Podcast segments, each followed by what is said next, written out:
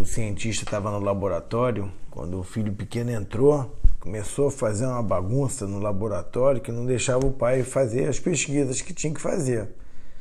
E aí ele teve uma ideia, né? o pai pegou um, uma revista com uma foto do mundo, recortou em pedaços, deu uma fita pro menino e falou: ó, tenta montar isso aí e esperando que o filho demorasse algumas horas para fazer. Passou 15 minutos, o filho volta com o, aquele mundo totalmente montado. E o pai, incrédulo, falou: Cara, como é que você conseguiu fazer isso tão rápido? E o filho responde né, que quando ele recortou é, da revista Aquele Mundo, ele viu que do outro lado tinha a foto de um homem. Ele tentou até consertar o mundo pelo lado do mundo mesmo. Mas como ele não conseguiu, ele lembrou que do outro lado tinha um homem. Como ele, o homem, ele já conhecia bem a face, ele conseguiu, consertando o homem, consertar o mundo. Essa paraxá se chama Paraxá Vaigash e se aproximou. E eh, nela o Yosef, né, que era o vice-rei do Egito, se faz um teste com os irmãos para ver se eles dariam a vida pelo Benjamim, que era o irmão de sangue dele, né?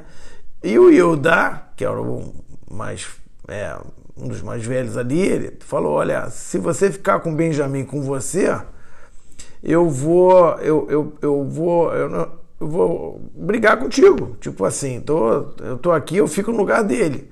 Como aquilo também não estava funcionando, ele, ele explicou que o, o pai ia morrer, porque o pai já tinha perdido um, um dos filhos e tal, que era o próprio Yosef, e aí ele viu que os, os filhos é, tinham todos se arrependido, né, os, os filhos do, do Yaakov, e, e ele realmente se abriu e se revelou para eles. Quando ele se revela, ele fala para pro, os irmãos: Olha só, pode trazer meu pai e fala para ele é, que eu, eu, eu lembro do que eu estudei com ele a última vez. Quer dizer, com tanta coisa para falar para o pai, os irmãos é, ficaram assim, sem entender por que ele falou isso. É, e realmente é, os sábios dizem que teve um motivo especial para isso.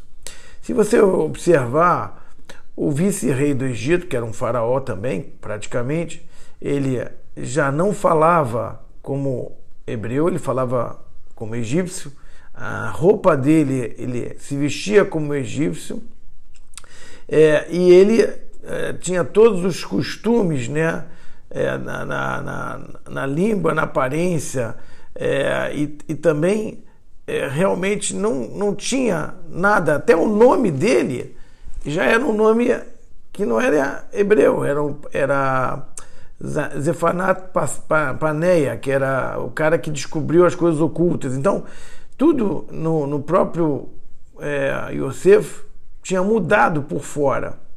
E ele quis dizer para o pai quando ele disse que ele lembrava da última coisa que eles estudaram antes dele desaparecer, foi: Eu estou aqui, eu sou Yosef, eu sou o mesmo Yosef que estava estudando contigo, eu não, não mudei, né? por dentro não mudei. Isso acontece muito quando a gente está no, no, exílio, né? a, gente, a gente realmente, às vezes, por fora muda, mas na nossa essência a gente é o mesmo.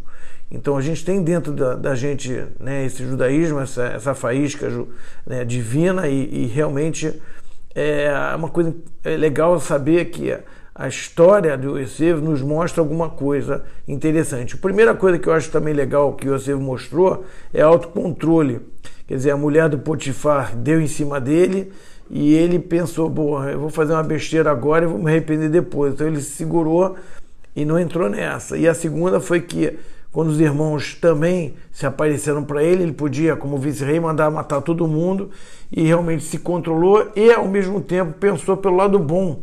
E a terceira coisa que eu acho legal do Yosef é que ele olha o lado bom. Ele falou: Olha, vocês não são culpados, isso era um, um, um projeto divino maior que vocês e vocês foram parte. Quer dizer, vocês não foram culpados de eu ter sido enviado aqui como é, escravo. Então, que a gente também possa consertar o mundo, pensando primeiro em consertar a gente mesmo e as pessoas à nossa volta, porque o mundo se conserta através disso. Um bom, um bom ano, né? A gente pode dizer assim, uma boa semana e só alegrias na vida. Eu queria agradecer a todos que ouviram até aqui nossas mensagens, que na verdade não são minhas, são da nossa Torá. E se puderem compartilhar, isso pode ajudar a melhorar a vida das pessoas e impactar o mundo para o bem.